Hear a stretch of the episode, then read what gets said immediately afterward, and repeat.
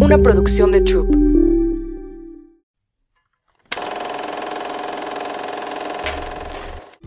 Hola, yo soy Carla Cardona y esto es Querida Valeria. Querida Valeria, permítete ser mal vista, que hablen mal de ti, ser mal evaluada. Permíteles equivocarse contigo, que se rían a tus espaldas. Permíteles juzgarte, cuchichar, creer saber quién eres. Permíteles que te miren chueco, que se alejen, que te excluyan, que te rechacen. Enfréntate a tu, mayor, a tu mayor pesadilla y comprueba que sí acaba en muerte, pero muerte de aquella que era esclava de los otros. Y entonces vive, vive libre, sin miedo, porque los otros ya no tienen más poder sobre ti. Texto de Nina Sobarzo. Bienvenidos a un episodio más de Querida Valeria. En esta ocasión tengo como invitada a Marta Lanquer, coach de autoconfianza, Embodiment Life, coach de mujeres, experta en trabajo somático y energético para comprender cómo regular tu sistema nervioso y es también madre de dos niñas. Bienvenida, Mar. ¿Cómo estás? Gracias. Muy emocionada. Sí siento que te conozco. De tiempo, ¿no? Así sentí como te digo, ay, hola, ¿cuánto tiempo sin verte? Te lo juro que sí. Así es. Es, es, el efecto un poco de las redes, pero también de la resonancia yo creo que sí pasa. A mí me pasa que siento que conozco a la gente eh, cuando la veo de tiempo atrás, ¿no? Sí. Pues gracias. Primero, gracias porque te tomaste el tiempo de estar aquí, de, todo lo que viene, todo lo que vamos a platicar. Creo que van a salir cosas muy lindas. Y estamos aquí hoy para hablar de la confianza y sobre todo la confianza en las mujeres. Creo en, a nivel personal y creo que este, este tema me encanta porque fíjate que aún con todo lo que he estudiado y todo, no lo tengo muy resuelto. Y creo que te lo, te, lo tienes que topar de repente seguido de grandes mujeres en grandes puestos, eh, no sé, con una vida a lo mejor laboral muy exitosa o personal pero aún así es como el talón de Aquiles, como que no le hallamos bien a cómo sentirnos enteramente capaces, como confiadas en que la vida va a responder como nosotros creemos que va a responder. Y en el camino, pues nos topamos con que pues, hay muchos conceptos, ¿no? Que, es la confianza, se nos, es, una cosa que se nos arrebató, arrebató, es una cosa del patriarcado, es una cosa del machismo, o somos nosotras eh, creyéndonos discursos ajenos y cediendo nuestro poder voluntaria o involuntariamente, son conceptos de, de cuánto tiempo atrás, en fin, hay, tal vez es un poco de todo, pero a mí me interesa rascarle y no quedarnos con solamente es el patriarcado. Pues sí, pero yo también me creí un cuento, ¿de dónde viene el cuento? Si ya no, si es algo que se construye en la infancia y si no se construyó ya estoy frita o cómo hacerle, ¿no? Entonces, primero, antes de adentrarnos en, este súper tema, me gusta mucho conocer a mis invitados y saber qué los tiene aquí hoy, qué, qué pasó en ustedes, porque creo firmemente en que todas las personas que estamos dando un mensaje ahí afuera es porque algo nos pasó, algo cambió en nosotros mismos, en algún punto de la vida estamos que dijimos, mi vida es un antes y un después. Así que quiero preguntarte eso. ¿Qué te tiene aquí en este momento de tu vida? Y yo, bueno, de todo lo que dijiste, hay tantas cosas que me gustaría obviamente platicar y profundizar. Eh, ¿Qué me trajo aquí en este momento de mi vida? Mira, diría, o sea, mi primera respuesta y más eh, inmediata y que lo digo constantemente, sí fue el día que me convertí en mamá de mi primera hija. Ok. O sea, ese fue para mí como sí, un antes y un después en mi vida tremendo. Digo, ha habido bastantes momentos como que se han vuelto como turning points, ¿no? O sea, esos momentos donde cambia todo. Pero el principal fue ese. A partir de ese han venido muchos más. Pero, y a pesar de que antes había tenido muchos cambios y bueno, sí, me casé y las parejas, etcétera, en realidad nunca nada fue tan poderoso. poderoso o que de verdad me mostrara tantas otras cosas de mí como fue, ni siquiera diría que el embarazo, o sea, el parto. El parto. A partir de ahí. Sí. ¿Qué edad tenías? Tenía 30 años. Ok. Sí. Entonces no era tan joven, pero, estaba en esa etapa. Sí, sí, sí. Ok. Entonces eh, venía de un camino muy mental. O sea, vamos a definir que mi vida venía pues muy mental y muy siguiendo reglas mías, o sea, una autoexigencia mía realmente. No voy a decir que seguía todas las reglas de afuera porque un poco rebelde sí que he sido, pero siempre muy responsable, muy de trabajar, muy de lograr cosas, de hacerlo bien, de ser correcta, de ser profesional, de ser adecuada. Y esa fue mi infancia, esa fue mi adolescencia, ser madura y responsable, ese fue mi, mi mundo laboral y siempre una sensación de insatisfacción alrededor de todo, ¿no? Como no sé para qué soy buena, no sé qué me gusta, esto es lo que yo debería estar haciendo, no quiero estudiar esto, o sea, como que nunca estaba verdaderamente feliz ni satisfecha con nada y lo veía como que era un problema mío. Y cuando digamos que estoy embarazada, no es que me empecé a suavizar, porque en realidad no, seguía muy en la cabeza, muy tengo que hacer, tengo que lograr, cómo voy a trabajar y cómo voy a ser mamá y trabajar y seguir mi carrera exitosa, una carrera que por cierto ni me gustaba. Wow. Pero bueno. Pero te iba bien, supongo, por tus características. Exacto, exacto. O sea, tenía esas características que permitían. Y eso es confuso ahorita que lo mencionas, porque si te va tan bien, si tienes toda la validación de la afuera, como, ¿por qué harías un cambio? O sea, es como, estás loca si tú te atreves. O sea, no, ya quédate. Es lo que todo el mundo quiere, ¿no? Es confuso. Es que ni siquiera me cuestionaba si había otras opciones. O sea, en mi cabeza ni yo era creativa, o sea, ni era artística, que era lo que yo veía como una posibilidad de mayor libertad. Entonces es como, no, pues yo soy esto y obviamente esto es mi camino, ¿no? O sea, ni siquiera veía nada más, ni si podía ser emprendedora, tener un negocio. No, no, no. O sea, no existían otros, otras opciones, otros caminos. Ok. Y nace mi hija y hace, sí, literal fue ese momento muy, muy fundamental. Por eso de verdad entiendo el poder ¿no? de, la, de la maternidad y del parto y de todo eso, lo que, lo que provocó en mí. Conocí unas partes de mí que de verdad, según yo, no tenía, como una suavidad, una confianza. O sea, yo en mi cabeza iba a ser muy aprensiva y no fui aprensiva. No fui aprensiva en mi embarazo, no fui aprensiva en el parto, no fui aprensiva con una bebé recién nacida. Y no sé, siento que descubrí la vida, ¿no? Pude sentirme, pude sentir mis emociones, sentir mi cuerpo. Y ahí empezó todo a cambiar. O sea, sí creo que ella vino a activar mi libertad, que estaba medio dormida. Y eso fue lo que me adentró también a entender, a empezar a leer como de crianza y de cómo yo podía ser una mamá, pues la que yo quería ser, ¿no? O sea, más suave, menos reglas, menos rigidez, porque sí había sido parte de mi educación sin querer, ¿no? O sea, una parte era mía, mi propia estructura, y otra parte fue como, pues, mi alrededor. Claro. Pero al final eso me empezó, es como si yo me hubiera dado cuenta que yo era una psicóloga, al menos yo me sentía, que no había estudiado psicología, pero todo lo que leía, todo lo que veía era tan obvio para mí, tan claro, esto es, entendí mi infancia, me entendí a mí, y ahí empezó. Eso fue todo un camino, regresé al mundo corporativo y ya era como un pez en la selva. O sea, era nada que ver. O sea, ya no podía, ya todo era, me molestaba, sentí cómo se me drenaba la vida porque yo ya había sentido otra vida. Antes no tenía referencia. Wow, qué increíble lo que dices. Como que ya no machas, ¿no? No. Y yo creo que es algo, lo que quieran creer, ¿no? Afuera, pero creo que esta parte energética sí es muy real. Ahí es donde puedes como ver que si tú ya no estás ahí, no estás ahí. ¿Cómo empieza tu mente también a, justificarse, a no querer estar ahí, a rechazar muchas cosas? ¿no? Sí. Y cómo te das cuenta que hay lugares que detonan partes de ti que la verdad no son lo mejor, ¿no? O sea, que, dado que estás muy estresada, y eso es lo que a mí me pasa, yo estaba muy estresada, entonces la versión de mí que era ahí no era quien yo era, pero como no conocía a otras o estaba muy influenciada por todo lo que había recibido de afuera, de que quién era yo, cómo era yo, toda la retroalimentación que recibes. Entonces yo me veía a mí misma y me asumía a mí misma en función de la mirada de otros o de lo que yo había escuchado de otros. Y no, y no me podía ver que yo era otra cosa.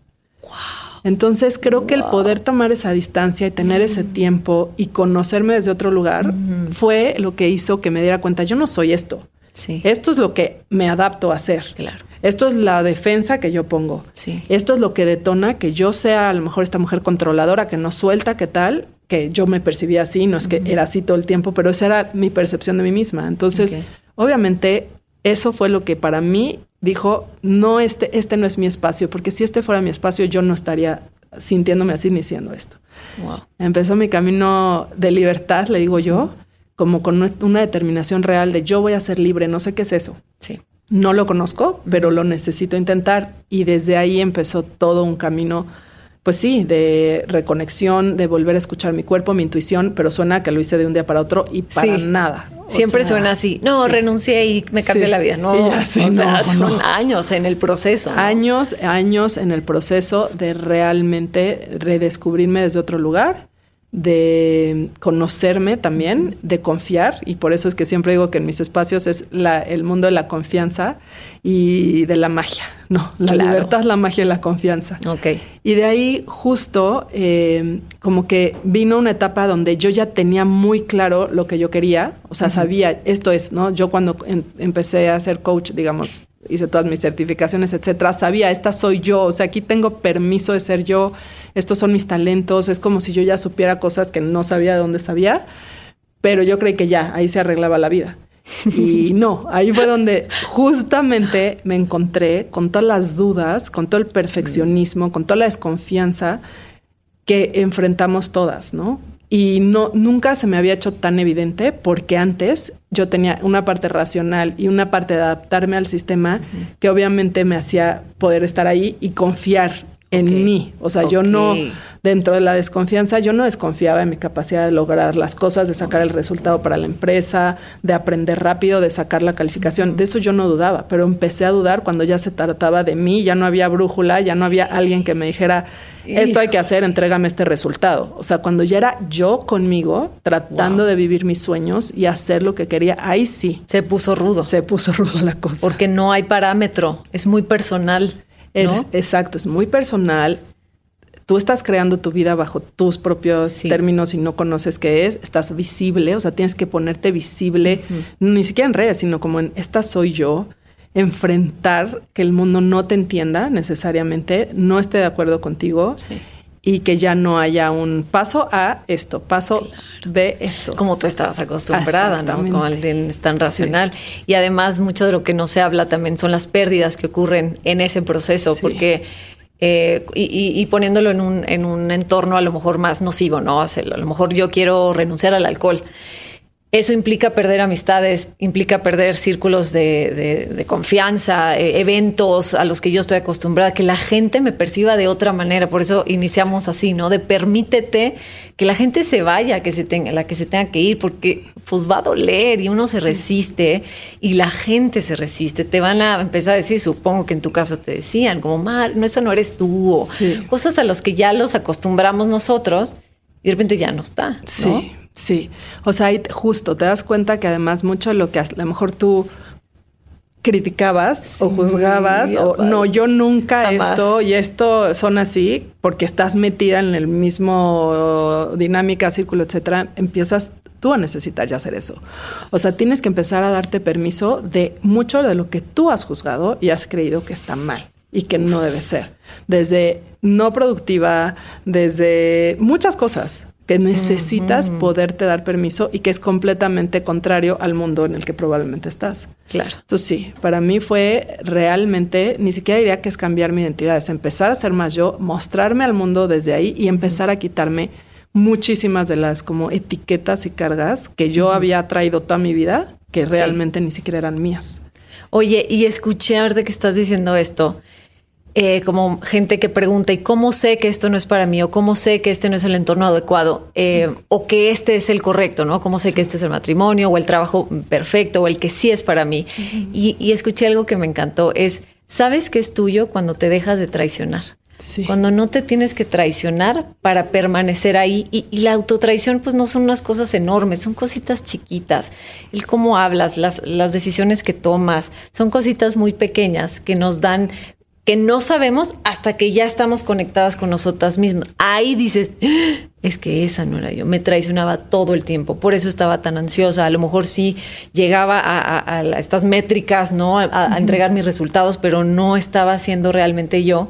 Y qué bonito que para ti llegó desde la maternidad, ¿no? Llegó en ese proceso que pues los hijos nos vienen a sacudir, sí. ¿no? Y, y bueno, pues quiero empezar preguntándote, ¿qué es la confianza? ¿Qué, es este término mm. tan, tan complejo? Y, te, comparto rápido, para mí pues siempre era como esa cosa, como esa estructura que tenía que existir dentro de mí para poder yo funcionar en el mundo, cual sea que sea el mundo. Yo ya en este momento de mi vida estoy muy cansada de criticar el mundo. El mundo ya es como es, como con todos sus defectos, con lo padre, con lo feo. Pues ya está y más pierdo tiempo criticando y quejándome que pues, híjole, mejor me pongo las pilas y, veo cómo le hago, ¿no? Pero yo sentía por mucho tiempo en mi vida que esto hacía falta, ¿no? O sea, que que como que sí hacía las cosas, pero me faltaba ese soporte interno mío, porque el soporte a mi alrededor afortunadamente siempre lo he tenido, tenido, pero es como una fe en mí, es como un creer que lo voy a lograr, es como un creer que va a funcionar, que no estaba. Y platicando con otras mujeres, existe eso. Y lo más alarmante es que no discrimina nada. Puede ser la CEO de una super empresa o puede ser ama de casa y tener la desconfianza de que no eres buena mamá, que no lo estás haciendo bien o tener a cientos de empleados a tu cargo y aún así sentir que no lo estás haciendo bien. Y es una cosa muy vaga. Quisiera que por favor nos la explicaras. Sí. Bueno, justo me la preguntas y como que, o sea, quisiera decirlo desde el cuerpo más que desde mi cabeza. Yo me acuerdo que hace años puse una definición de confianza que era como la suma de fe más esperanza. ¿No? Ok. Entonces, como que ahí dije, sí es fe, lo dijiste tú, y es como una esperanza, ¿no? De que algo puede estar, o sea, mejor o que yo puedo con esto. Pero, ¿qué he descubierto yo en este camino de mí? Para mí es una sensación sentida. Quizá no tiene palabra, pero es una, es algo que está encarnado y que para mí, y por eso soy Embodiment Life Coach, ¿no? Que tiene todo que ver con cuerpo, es la capacidad que tienes de sentirte a ti. O sea, y no voy a decir que eso es la confianza, pero sí creo que de eso depende la confianza. Y es como yo me siento a mí. Cómo yo me siento y cómo tengo mi brújula interna, ¿no? Mis diferentes situaciones, o sea, sensaciones, todo en alineación a algo. Ok. Entonces, si yo no me puedo escuchar a mí, si no puedo sentirme a mí, es muy difícil que pueda confiar en mí. Mm. Y es muy difícil que pueda confiar en general, porque es como que estoy navegando la vida con el GPS apagado. Entonces, pues no, no tengo idea. He cedido el poder y yo siempre hablo de como tres niveles de, confianza o frecuencia de la confianza. Y hay, es la confianza en otros, la confianza en mí, la confianza en la vida. y es diferente. Claro. Entonces, a veces no puedes confiar en ti, pero confías en otros. Entonces, todo está que el otro me diga, que el otro me dé, que el otro suceda, lo que depende del otro. Porque yo no me puedo sentir a mí. Entonces, no me puedo escuchar a mí, no me siento a mí, no siento mis sí, no siento mis nos o no siento una alineación, porque yo también la confianza es algo finalmente que tiene que ver con qué tanto me cuido a mí y me sé cuidar a mí. Y, y qué tanto lo que pienso y lo que digo es congruente con lo que hago. Pero para eso necesitas a tu cuerpo y alineación, porque no es que no es que te quieres autosabotear, es que de plano está separada tu mente cognitiva de tu mente somática. Ok y, por ejemplo, de, dónde vienes? Es una cosa que sí, se, sí nos la dan eh, nuestros padres cuando estamos chiquitos, en nuestra infancia, es algo que, que, es un poco más parecido a la autoestima, que vas comprobando, el mundo te va comprobando algo de ti, o cómo es ese proceso de construcción de la confianza. Para mí, que lo trato de explicar desde este lugar como no mental, porque es como esta percepción, es, o sea, sentida, es una sensación encarnada tiene que ver con eso, qué tan seguro se siente confiar en mí, en mis decisiones, en lo que pienso, en lo que digo que voy a hacer y realmente lo hago. Entonces, esa es la confianza en ti, ¿no? Sí. En, en, en eso, pero si estoy socializada o si desde que yo muy chiquita como que lo que me enseñan es a no confiar en mí, literal, o sea, a poner las necesidades de otros eh, y no confiar en mí es más bien no escucharme a mí. Y no creer que lo que estoy escuchando de mí está bien, es lo que yo necesito y es correcto. Entonces se crea ahí como un, como un, una ruptura, ¿no? Sí. Y, y, entonces lo único que yo sé de mí es lo que el otro me está diciendo. Como, no, tú ahorita lo que necesitas es esto. Tú ahorita lo que necesitas es comer esto. Tú eso que estás pensando o que estás diciendo no es verdad y no estuvo bien. Entonces, toda esta percepción que yo estoy teniendo a mí misma, pues ya no es, o sea, trae capas encima. Y encima yo me tengo que adaptar al mundo, porque esto es lo que me dijeron que está bien. Y algo que es muy instintivo y natural de mí, eso no está bien. Eso no debería estar sucediendo. Entonces, eso automáticamente provoca esa desconexión mente-cuerpo. Es eso. Sumado a obviamente el, pues los propios momentos de mucho estrés, donde yo ya no pude digerir ese estrés. Entonces, todas estas como desconexión corporal nos hace fragmentarnos y afecta nuestra confianza. Es realmente como que nacemos con ella, pero en nuestro proceso de adaptación al mundo nos la roban un poco, ¿no? nos desconectamos. Nos desconectamos. Nos desconectamos de poder confiar en mí, de poder confiar en otros, porque, porque ellos mismos, ¿no? Tampoco son esa base segura. Yo dejo de ser una base segura, no tengo una base segura. El mundo no se siente seguro. Entonces, hasta mezclo, ni siquiera te dirías confianza y seguridad. O sea, creo que es una mezcla. No es que tan seguro me siento yo en el mundo, qué tan seguro me siento con mis propias sensaciones, qué tan tanta base segura encuentro en otros, ¿no? Cuando yo no puedo encontrar mi seguridad, porque desde que somos niños no estamos diseñados para nosotros ser nuestra seguridad, esa es la base de la corregulación. Entonces yo lo veo como todo este punto de cuerpo y, y, de saber que al final no es que queremos buscar la confianza al 100%, pero lo que necesito es encontrar la seguridad en mí para saber regresar ahí y eso es lo que va a irlo desarrollando.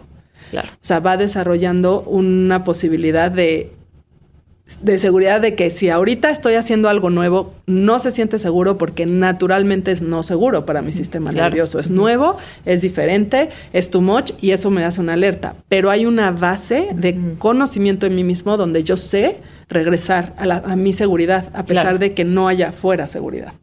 Qué fuerte. Entonces, digamos que es un tema. Sí, son muchos, son muchos factores y muchos puntos en donde esta confianza se rompe. Sí. Lo cual sí me parece muy fuerte, que sí se nos enseña de alguna u otra manera pues, a desconectarnos y a que lo que estás sintiendo está, está mal.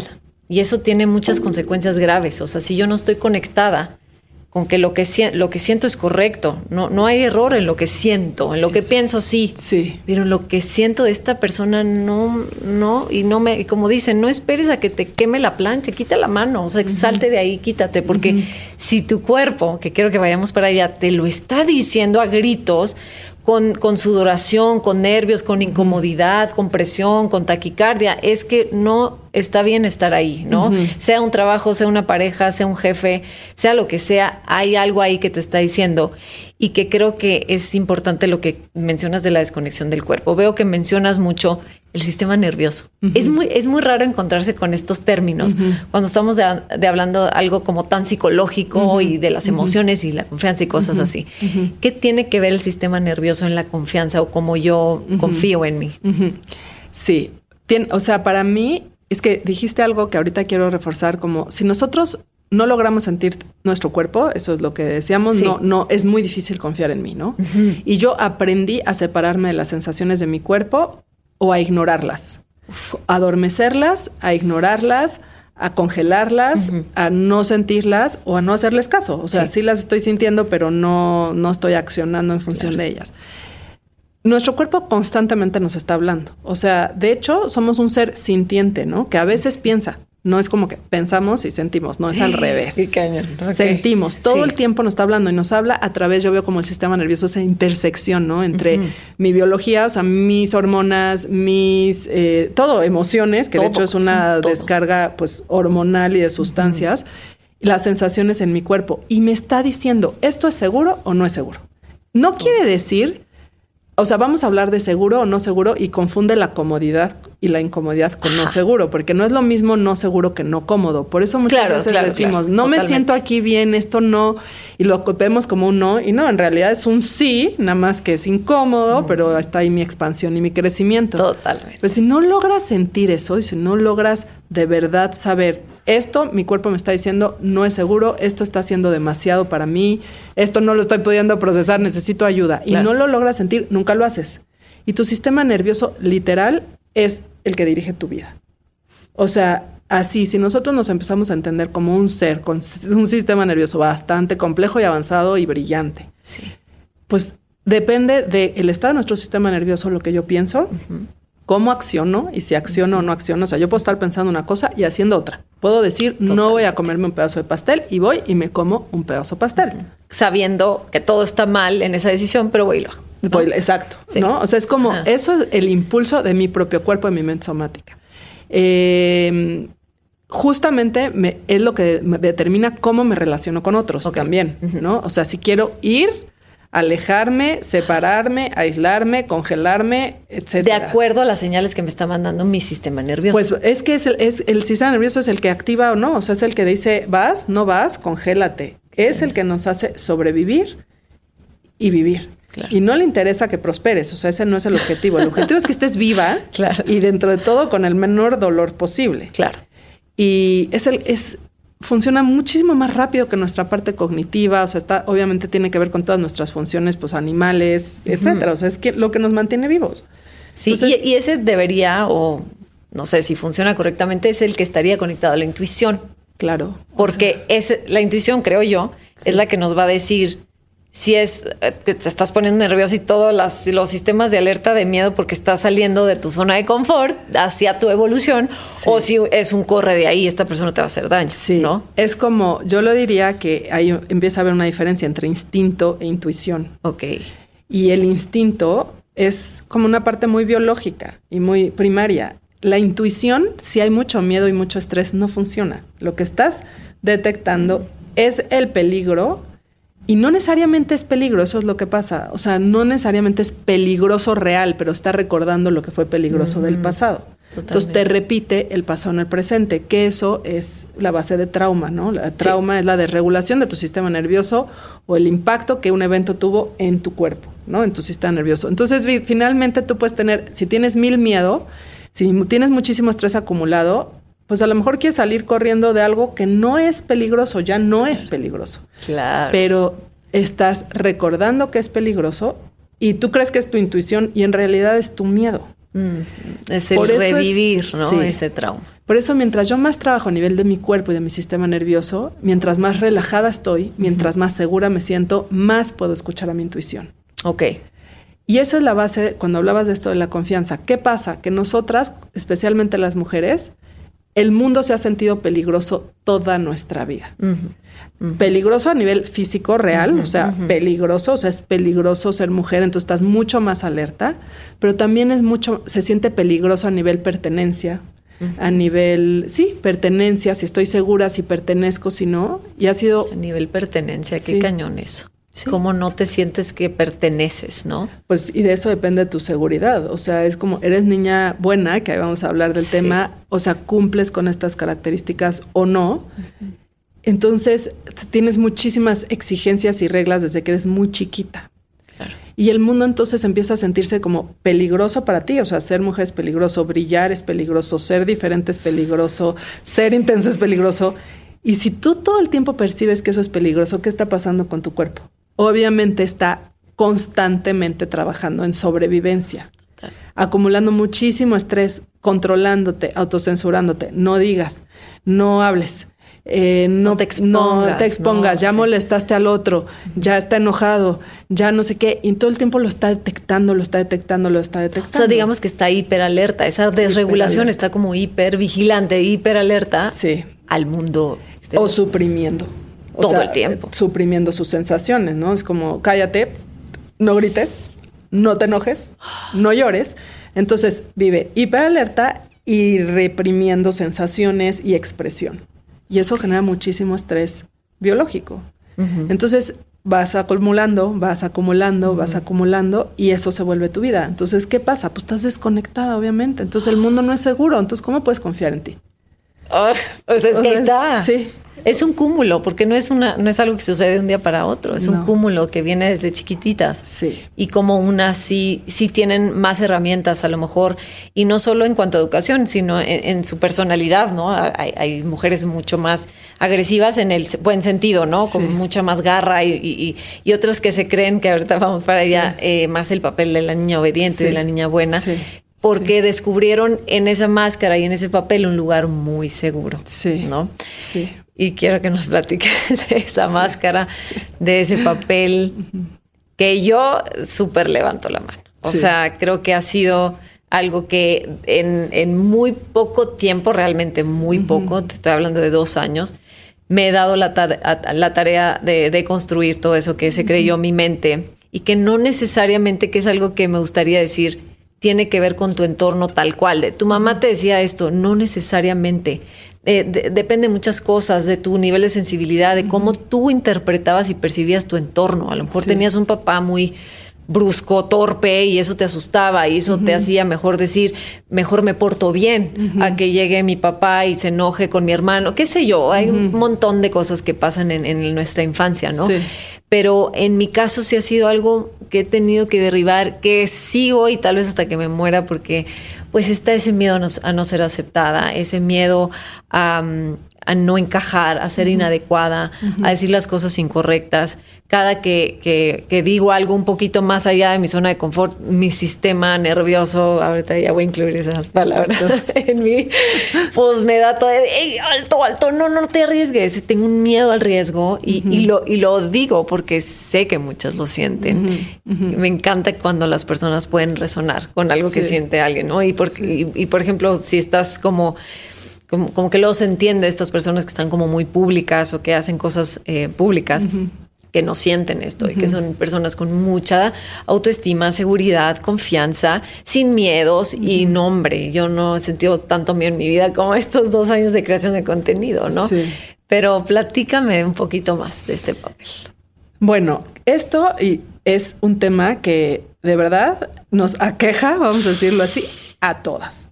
O sea, yo le llamo... Mayor o menor medida, en, ¿no? En mayor o menor medida, de diferentes formas te diría yo. Ok, ok. ¿No? Porque hay la que es complaciente, pero es la que es perfecta, pero lo que es súper responsable, profesional y lógico es la mujer independiente 2.0, le digo yo, que lo hace todo, es todo para todo mundo y allá que nadie la ayude y que ella lo resuelve y entonces pone las necesidades de otros por siempre antes que las suyas. O sea, hay muchas versiones. No es nada más alguien que sigue las reglas, es obediente, es sumisa y es calladita. Exacto, exacto. Qué bueno que dices Y es que eso lo confunden mucho, porque cuando yo hablo de esto, y yo le llamo el hechizo la ña buena, claramente no lo digo yo, o sea, no es un término que me inventé yo, o sea, está es realmente estudiado y trabajado porque de verdad es un tema sistémico. O sea, porque hay tantas mujeres que no confían en ellas, que tienen que el síndrome del impostor, dudan, no se atreven, etcétera, o se dejan de hacer cosas que dices, oye, ¿cómo? ¿Cómo no te defendiste? ¿Qué pasó? Entonces, al final, yo lo que entiendo es que todo esto es un tema sistémico, que no es individual que el impacto está en tu cuerpo. O sea, tú por más que entiendas ciertas cosas, que no debes dejar que esto suceda, antes de que tú llegues a ese pensamiento ya tu cuerpo hizo lo que ha sabido hacer, paralizarse, contraerse, sonreír cuando te están diciendo, y me acaba de pasar con mi hija, ¿no? O sea, y ahí te va el ejemplo, o sea, pasa, es mi hija chiquita, llega un señor, la verdad, con, o sea, era un tema cultural y mi cabeza lo sabía, y entonces le recuerda a su, a su sobrina, creo, no sé qué, entonces agarra a mi, chica, a mi hija y la carga y le da un abrazo y le da un beso. Sí. ¿Un extraño? Un extraño, no, un extraño, o sea, que, que estábamos platicando con él, pero, o sea, como que era conocido, como conocido. sí, de trabajo, sí, pero él culturalmente era de otro país, otra cultura, otro todo, y a él no lo vio como mal. Okay. Pero obviamente mi hija, pues fue un susto eso que sucedió, ¿no? Claro. Y yo vi, y él todavía se la quedó cargada y la veía, y yo veía a mi hija haciéndose así, y yo, en mi mundo que sabía, a ver, mi cabeza sabía, este niño no es peligroso, o sea, yo lo sé, no hay peligro, no hay nada, pero necesito. Y yo le agarraba la mano a mi hija y yo le decía, está bien, mi amor, y yo, está asustada, pero no me atreví a decirle, oiga, suelte a mi hija, por favor. Claro. Como yo, o sea, como yo. ¿Qué pasó? Era mi cuerpo, o sea, era entre toda mi cabeza lo que estaba pasando, es mi cuerpo como diciendo, no, eh, no pasa nada, no quiero incomodar al Señor. Todavía yo sonreía porque, o sea, como no lo quiero incomodar a Él. O sea, mi cerebro era, no lo quiero incomodar a Él porque lo que está haciendo pues no está bien, pero no es su culpa. O sea, yo todavía lo justificaba, ¿no? Sí, sí, sí. Cuando veía amigas así como de... Que, ¿Por qué este me abraza? Totalmente incómoda con lo que está pasando. Incómoda y sin entender. Y luego, bueno, lo tuve que platicar con ella y platicarles, este, bueno, la idea es que pateen, ¿no? La idea es que todo. Eso es, por ejemplo, un efecto. No es que ahí estaba siendo niña buena, pero sí. O sea, de cierta forma estaba poniendo las necesidades de otra persona antes que las mías y que de mi hija que es lo que tenemos a hacer muchos. sí, lo o sea, dices esto y piensas ocho mil, o sea, qué caño. Y te voy a decir qué hubiera pasado después si yo sigo en el, en el hechizo. O sea, yo sabía, supe, ¿no? Esto no, y ahorita lo digo, digo, no, tuve que haber hecho algo diferente. Pero si yo me quedo atrapada ahí, me estoy, estuvo mal, tuve que haber hecho algo diferente, entonces me autoataco. Siguiente respuesta, niña buena. Mm, ¿Por qué me equivoqué? Hoy entiendo lo que me pasó. Sé que tengo que ampliar mi capacidad para. Y bueno, y, dentro de todo sé que no estuvo peligroso, no era peligroso, o sea, no era realmente. Ahí sí creo que probablemente hubiera. No te hubiera importado, claro. o sea, pero como que era. Ay, no. Y es eso, la niña buena no es sumisa necesariamente. Yo nunca he sido sumisa, la verdad no.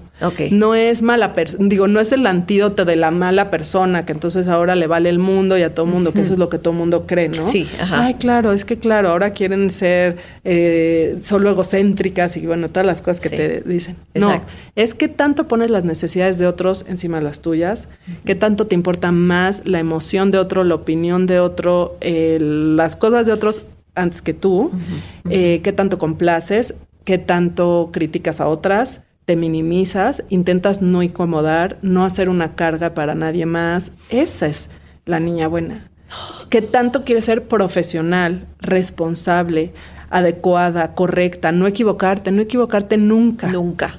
Claro. No, solo en acción, en ser. Sí. O sea, ser algo que. y en tu desempeño como persona, de ah, deja tú como trabajadora, lo que sea. Sí. Es como tú te desempeñas en el mundo. Y estás bajo estas como ideales de la mamá ideal, la hija ideal, la amiga ideal, la pareja ideal. O sea, y entonces esta culpa, esta vergüenza, este autocastigo, eso es la niña buena realmente. Esa es la verdadera consecuencia. Entonces, pues se ve en mil cosas, se ve en el momento en que vas a entrar y vas a pedir que, oye, sí, me tienen que pagar más y no te atreves a decirlo, ¿no? O, te, o, el alguien, alguien más domina la conversación y tú ibas a decir otra cosa, pero terminas diciendo, bueno, sí. Porque o él sabe más o él, sabe más, o él es el jefe, él es el director o ella, ¿no? O sea, cedes completamente el poder en niveles de jerarquías y de autoridad.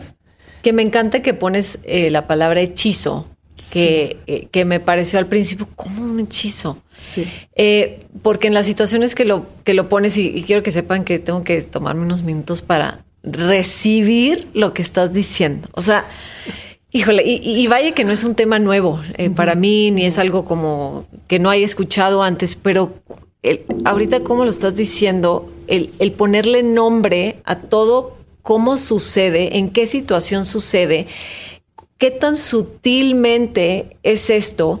Y es como si estuvieras hechizada, porque acabo de escuchar a uno que siempre le doy promoción a este señor, que es Gabor Mate. Lo conoces, ¿no? Sí, perfecto. Eh, y, le decía, eh, y digo, esto es un, es un caso de abuso eh, no, no lo pone tal cual, pero digamos que es más hacia el abuso sexual, ¿no? Pero me resuena un poco a esto y a lo peligroso y a las consecuencias que esto puede tener. Porque le decía que, nosotros tenemos esta, por ejemplo, estas dosis de enojo natural, las mujeres o cualquier persona, ¿no?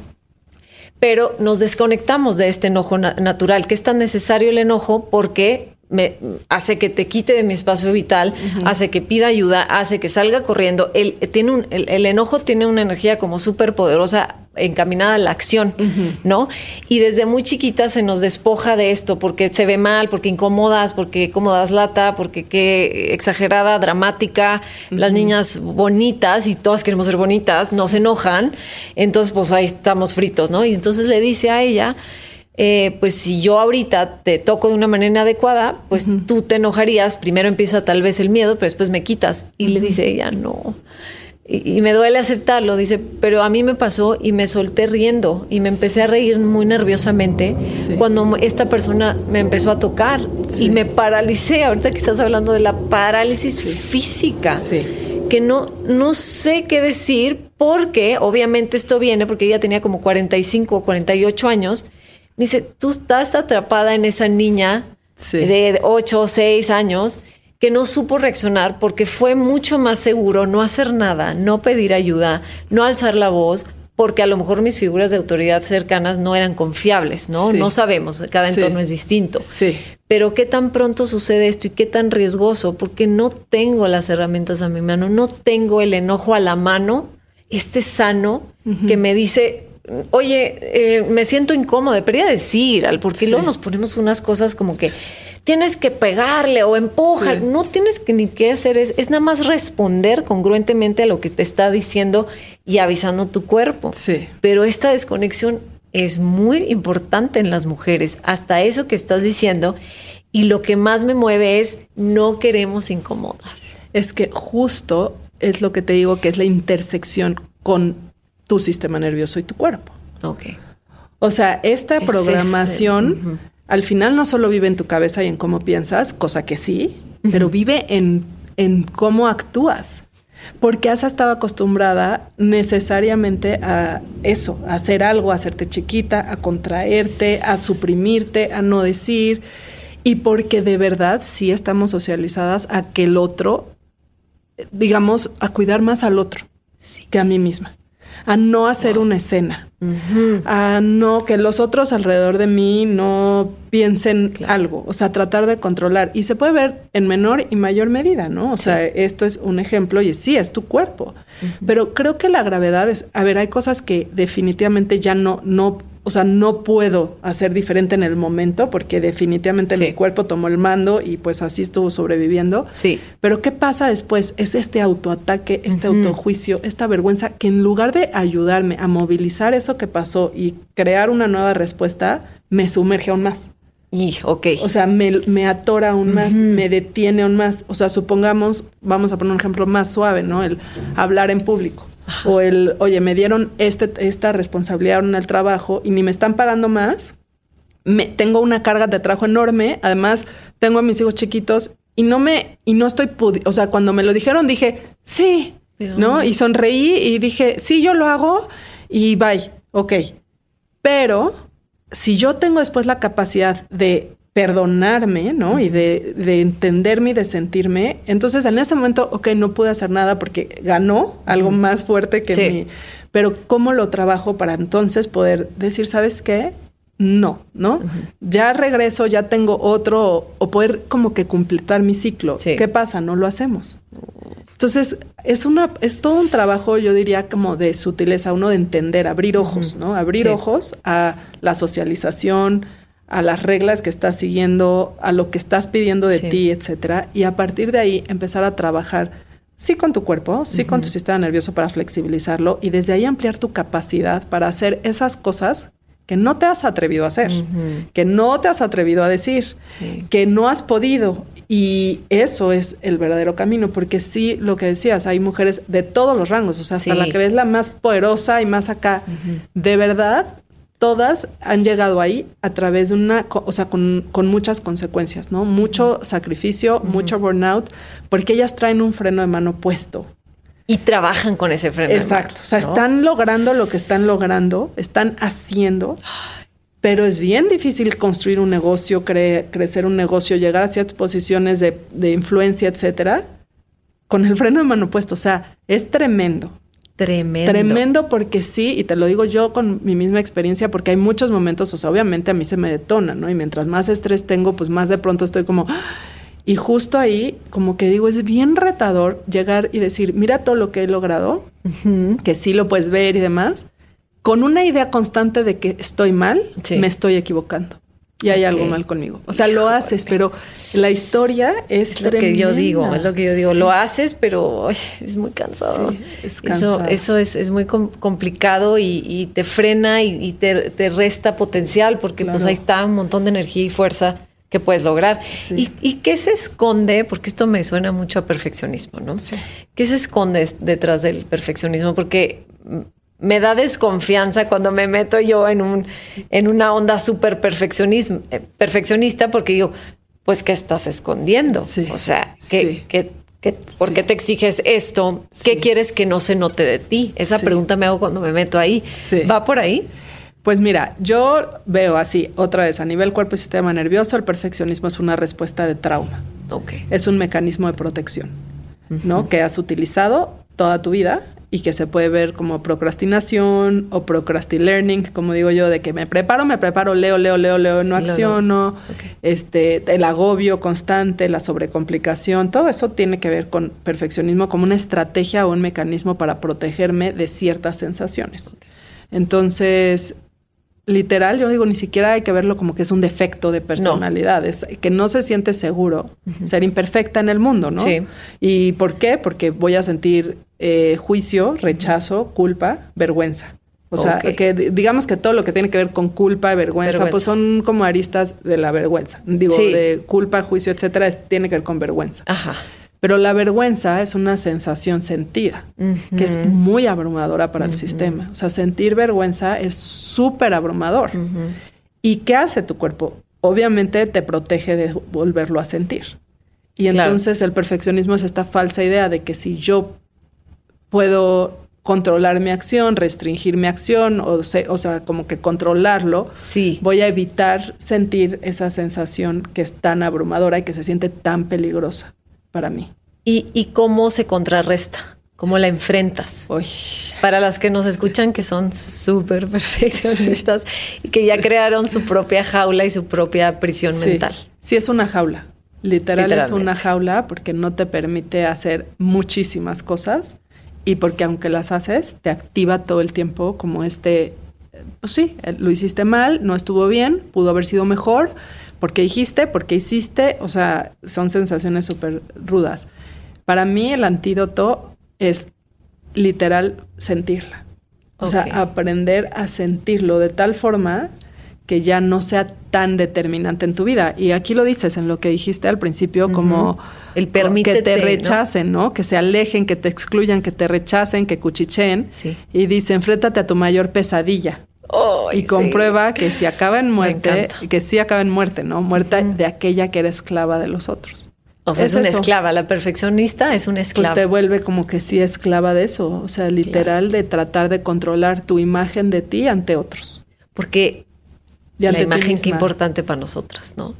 El que dirán, que siempre te vean como la buena y no necesariamente en este lo que decías como sumisa, abnegada, no, como En, esta que desempeña bien, que, que hace todo bien y, además que puede con todo, ¿no? Si ya además eres mamá, pues es la que hace todo como súper bien, ¿no? Pero en realidad es una jaula. Sí. Y eso lo, lo triste que yo he visto es que pues te llevas entre las patas a tu esposo, a tus hijos, a tu a todos, porque nadie se beneficia de tu perfeccionismo. No, eh, no hay nada bueno ahí. Yo siempre digo, pues es que ahí no hay nada. ¿Qué hay ahí? Nada. Sí. Hay, hay, hay, vacío hasta. Pues hay una falsa seguridad. Mm, es eso. Es un error, digamos, de pensamiento, ¿no? Sí. Y hay, y hay una falsa seguridad. Ok. Entonces, ese es, ¿qué me dices? ¿Cuál es el antídoto? La verdadera construcción de seguridad sentida.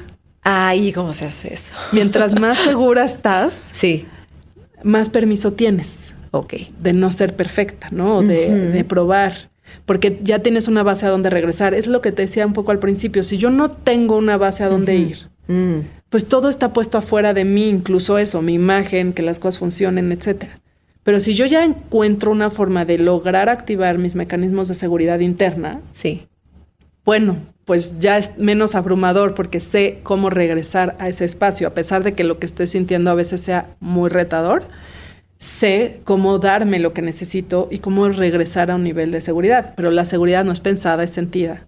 ¿Y cómo se mm. hace eso? Enseñándole a tu cuerpo. O sea, hay una frase que usan muchos los que te hacen el trabajo somático que es show, not tell. O sea, es muéstrame, no me digas. No me digas, sí está todo ok, no pasa nada, te puedes equivocar, no pasó nada, hay que te valga lo que digan los demás.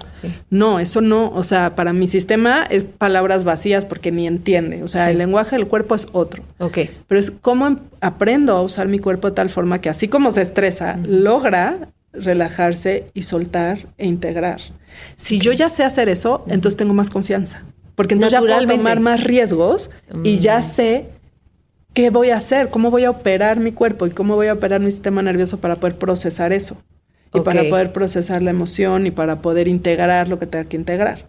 Porque en realidad lo que está pasando en esta falsa sensación de seguridad es que todo está puesto en el afuera, pero pues donde algo falle, Exacto. Me derrumbo. Sí. Y eso es lo que pasa. Eso es lo que pasa, porque no sé qué hacer con esto, ni qué estoy sintiendo, no sé cómo volver a regresar a un espacio de bienestar o de...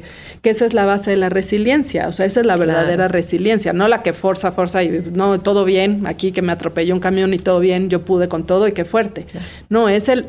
Esto pasó, esto me pasó y yo pude trabajar con esto o pedir la ayuda que necesitaba, porque no todo lo podemos hacer solas también. Es que esa es parte de la niña buena. Yo aquí puedo sola, puedo soy independiente. Esto yo, y yo así. No, es sé cuando ya esto no lo puedo hacer sola, sé eh, pedir lo que necesito, sé darme lo que necesito.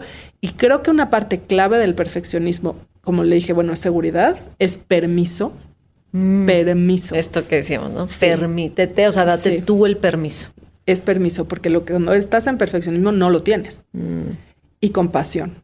Mm, qué, qué importante. Sí. Y la compasión tampoco es algo que se dice, es algo que se siente. Es que todo es algo que se siente, pero lo que, queremos racionalizar y queremos la receta. Sí. ¿Cómo hago eso desde acá? pero es algo que se siente acá. ¿Y qué papel tiene la, me encanta la palabra radical, ¿no? Sí. ¿Qué papel tiene la honestidad radical sí. en ese proceso de, de construcción y construcción? Sí. Mira, justo la palabra radical yo la uso para muchas cosas. Ay, me encanta. Sí. Porque he escuchado así del perdón radical. Yo, ¿qué es eso? me encanta porque no le das espacio a otra cosa más que a eso, ¿no? Sí. Y, yo hablo de la confianza radical y sí de la honestidad radical, como en este proceso de, de autorresponsabilidad, ¿no? Como, ¿qué, ¿qué tiene que ver esta honestidad radical? Pues como el poder decirte la verdad a ti misma, aunque sea. O sea, aunque sea. Hay que volver a decir eso. Sí. A ver, di eso otra vez. Sí que para mí la honestidad radical es el justo decirte la verdad a ti misma. La verdad de lo que es, no los cuentos, de lo que tú quisieras que fuera, de lo que quisieras estar sintiendo, de lo que quisieras, sino de lo que es. Porque si no puedes ser completamente honesta contigo y con lo que es, es que no hay forma de que puedas activar desde ahí una nueva posibilidad, ¿no? Sí. Y un nuevo cambio. Entonces, sí creo que es una parte primero lo que es. Y a partir de eso, bueno, ¿Y, ya. ¿y qué, ¿Y qué como tips o consejos pudieras dar para llegar a esa honestidad? Porque yo me doy cuenta que a la gente le cuesta mucho trabajo, nos cuesta mucho trabajo ser honestos, porque creo que hay muchos conceptos atorados ahí, sobre todo en, expectativas e ideales.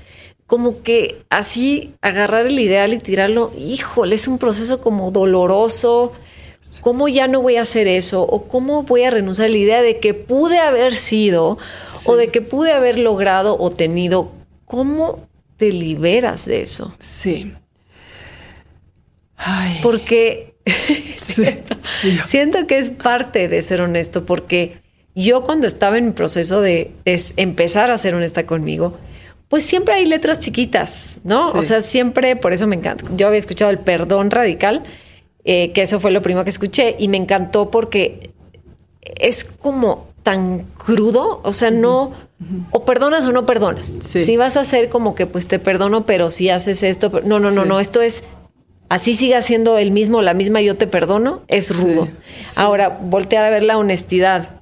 Ruda, el yo hice esto, yo pensé esto, yo permití esto, está rudo también. Es que creo que todo va mezclado. O sea, creo que cuando haces un trabajo de cuerpo te das cuenta uno que no hay fragmentación y que no hay blancos ni negros. Okay dentro de la radicalidad del proceso. O sea, dentro de que radical suena que hay un blanco o un negro. O sea, creo que es entender que no es blancos ni negros y que justo te escuchaba y decía, ¿qué es? ¿Qué es? Y yo, lo que hay es encima de todos la vergüenza. Ahí. Si lo que hay es vergüenza. Como que eso es lo que estorba. Es lo que estorba. Ok, ok, ok. Eso es lo que estorba. Eso es lo que no te permite ser honesta contigo misma. O sea, no decirte la verdad es la vergüenza. O sea, lo que entorpece de verdad todos nuestros procesos es la vergüenza. Pero lo que nos mantiene en estado de la niña buena es la vergüenza. Lo que provocó, o sea, digamos, la, el método de hechizo, o sea, el, la fórmula del hechizo para la niña buena es la vergüenza. ¿Cómo voy a hacer que esta mujer o esta niña o esta persona viva bajo estas reglas y estos constructos, generándole vergüenza, haciéndole sentir que hay algo mal con ella y que ella tiene que ser de esta forma. Sí para que se adecue, pues para que esté ahí persiguiéndose, ¿no? Y atacándose y distraída. Sí. ¿no? O sea, vamos a pensar como si esto fuera un complot, pero así es, o sea, es un sistema social, ¿no? es complejo. sí, no es como que viene y eres tú, no es tu mamá, no es tu papá, no, no. O sea, ellos simplemente son pues víctimas también del, propio, del propio modelo, pero todo es vergüenza. Entonces, cuando tú dices, ¿cómo puedo ser honesta radicalmente conmigo y soltar las expectativas? Es atreverte justamente a ver a la vergüenza a la cara y darte cuenta de todo lo que está ahí ensuciando de ti y no te está dejando ni verte, ni ver, sí. ni accionar diferente, ni decidir, porque hay todo un tinte de hay algo mal, esto está mal, esto está bien, okay. juicio, eh, todo, de ahí se desprende todo. De ahí se desprende todo. Y tú dirías, porque yo tengo así como que te he dicho que lo digo y lo digo, lo digo, donde sientas miedo, ahí es, para mí el miedo ha significado me ha dado los regalos más grandes de mi vida colocado en un lugar correcto, ¿no? Y por supuesto, sin decir que mi vida corra peligro, un miedo que es, sé que es para mi, bien mayor, que sé que me va a impulsar y me hará evolucionar, ¿no? Pero tú dirías que en este proceso de regresar a mí y a regresar a mi cuerpo y a reconectarme, dirías, donde sientas vergüenza ahí es, pudiera ser una brújula, decir, ráscale si sientes mucha vergüenza con fallar o equivocarte, a ver, quédate ahí un ratito o, pudiera ser por ahí. Sí, sí. Okay. Sí, creo que es una buena brújula como porque literal que donde tú la estás evitando, tenemos 500 estrategias para evitarla. Sí. Y donde tú la estás evitando es donde está tu poder. Todo eso que estás juzgando de ti o, eh, o, justo dándole la vuelta o no tratando ser o 18 terapias y 500 para quitarte eso que tú crees que está muy mal y que debería ser diferente porque cuando ya no lo tuvieras ya vas a ser feliz o ya vas a lograr esto, ahí Básicamente ahí es, o sea, ahí está, eso es lo que está en el camino. Que son personas que intentaron todo. Pero es que ese no es el problema. No. Es, la, es otro. Sí. Es justo el contrario. Es justo eso que estás tratando de quitarte, corregirte, ser diferente, etcétera. Por ahí es. Ahí está el regalo de tu transformación. Ahí está. Sí. Y sí creo que es un enorme o sea, eh, indicador, o sea, porque todo lo que tú no te permites ser, sí básicamente es lo que está achicando tu vida. Y tú misma vives, es que me topo muchísimo, no, no, no me podrás decir tú, con esta eterna insatisfacción, pero en mi proceso yo, yo he encontrado que ya se puede sentir, o ahorita me puedo dar el permiso, porque creo que todos, sobre todo si se están identificando con este máscara de la niña buena de la perfeccionista, es clave lo que estás diciendo del permiso, porque yo, Carla, cuando me empecé a dar el permiso, así como niña chiquita, ¿tienes permiso de salir? Sí o no. ¿Tienes permiso de fallar? Me lo di y quiero que sepan y que se siente horrible. Sí. Es como equivalente a la muerte, sientes que te vas a morir, te empiezas a ahogar sientes caos, sientes que te van a dejar, todo el mundo se va a ir y te van a dejar solo y nunca más vas a volver a ser, o sea, nadie te va a volver a amar nunca. Es un escenario realmente catastrófico. Sí.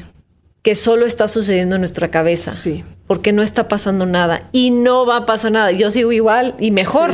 No solamente no va a pasar nada. Lo más probable es que si te sostienes en la incomodidad del cambio, la gente que te quiere se queda y es más, te va a celebrar, no te va a decir qué horror, bueno, esa es la que no te quería, ¿no? es que ese no eres tú, porque claro que te van a topar, ¿no?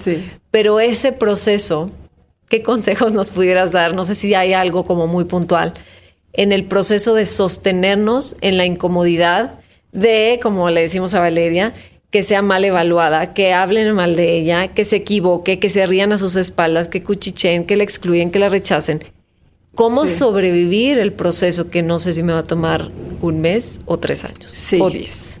Creo que te lo resumiría en, como yo digo que es mi metodología, ¿no? De trabajo.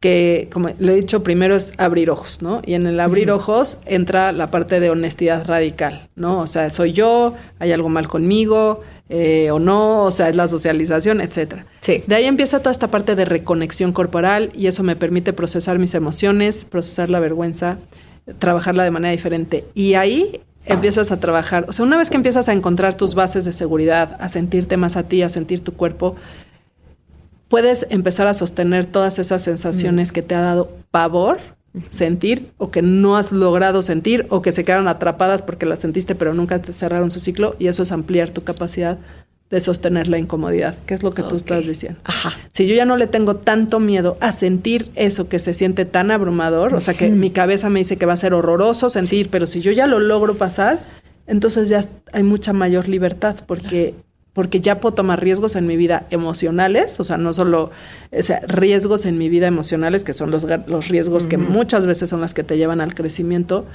sabiendo que ya puedo. O sea, que ya puedo vivirlo y transitarlo y sostenerlo. Eso es lo que diría. O sea, como que hemos ido recorriendo al final, pues lo que yo veo que es el, trabajo. Y si yo ya puedo empezar a sostener eso, mi, mi identidad empieza a cambiar.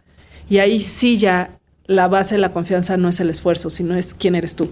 Y ya. O sea, ya empiezas a operar todo el tiempo. Ya no estás operando, exacto, no estás operando desde esa mujer que está sobreviviendo y que no sabe y que, etcétera. O sea, ya, ya estás en otro lugar y ya cultivas otra cosa y ahí es donde digo, ya empieza el juego de la libertad, del poder y la expansión. Qué maravilla. Es otro juego, hay retos, hay retos, pero ya tienes todas las bases construidas. Claro. Entonces, ahora sí, ya puedes estar en la vida que quieres vivir y tomar y saber que va a haber cosas y todo, pero que tú ya ahí sí, ya hay una base de confianza sentida. Tú puedes con eso. Real, ¿no? Real. No de que todo va a salir bien como tú quieres, no, eso no, sino de que aunque no salga bien y como tú quieres, tú estás ok.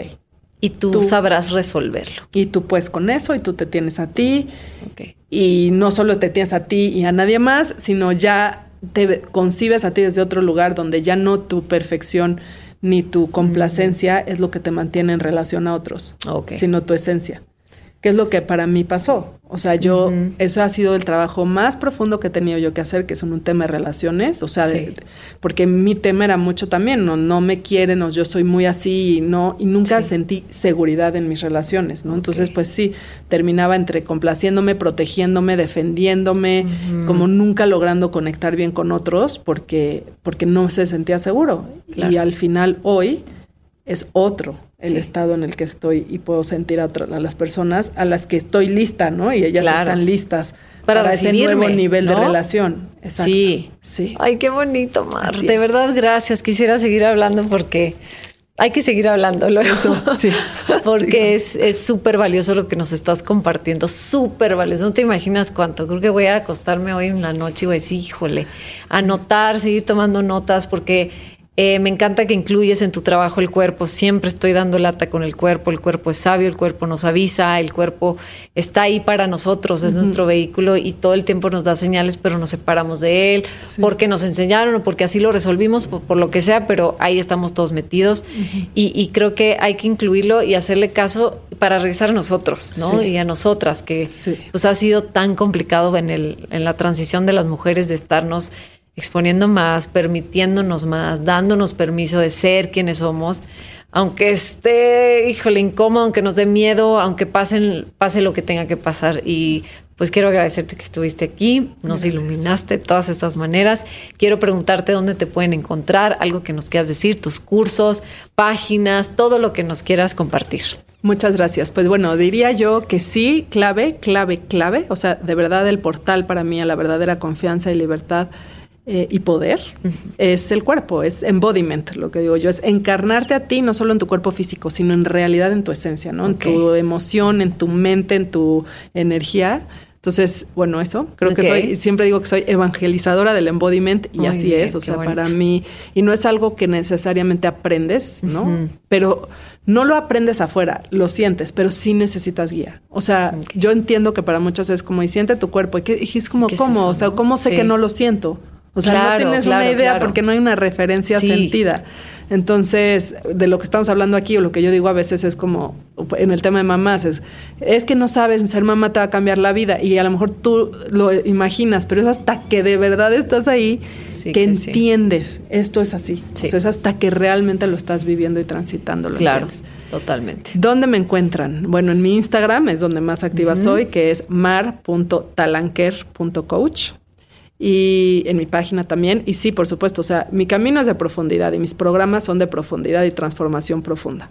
O sea, soy intensa y yo estoy aquí para realmente... Exacto. Soy intensa, entonces no me voy ni por encimita, ni a la superficie, ni a quick fix. No, o sea, de píldoras mágicas, no. Me encanta. Entonces, bueno, pues tengo diferentes programas desde el básico, que dentro de lo básico, pues no es, es bastante profundo, que es para activar tu fuerza vital. Ese es así, el de entrada. El de entrada. Con ese pueden empezar. Con ese pueden, bueno, y tengo más, tengo Mujeres y Dinero, top. Uy. Mujeres y dinero. ahí voy para allá. Mujeres y dinero top.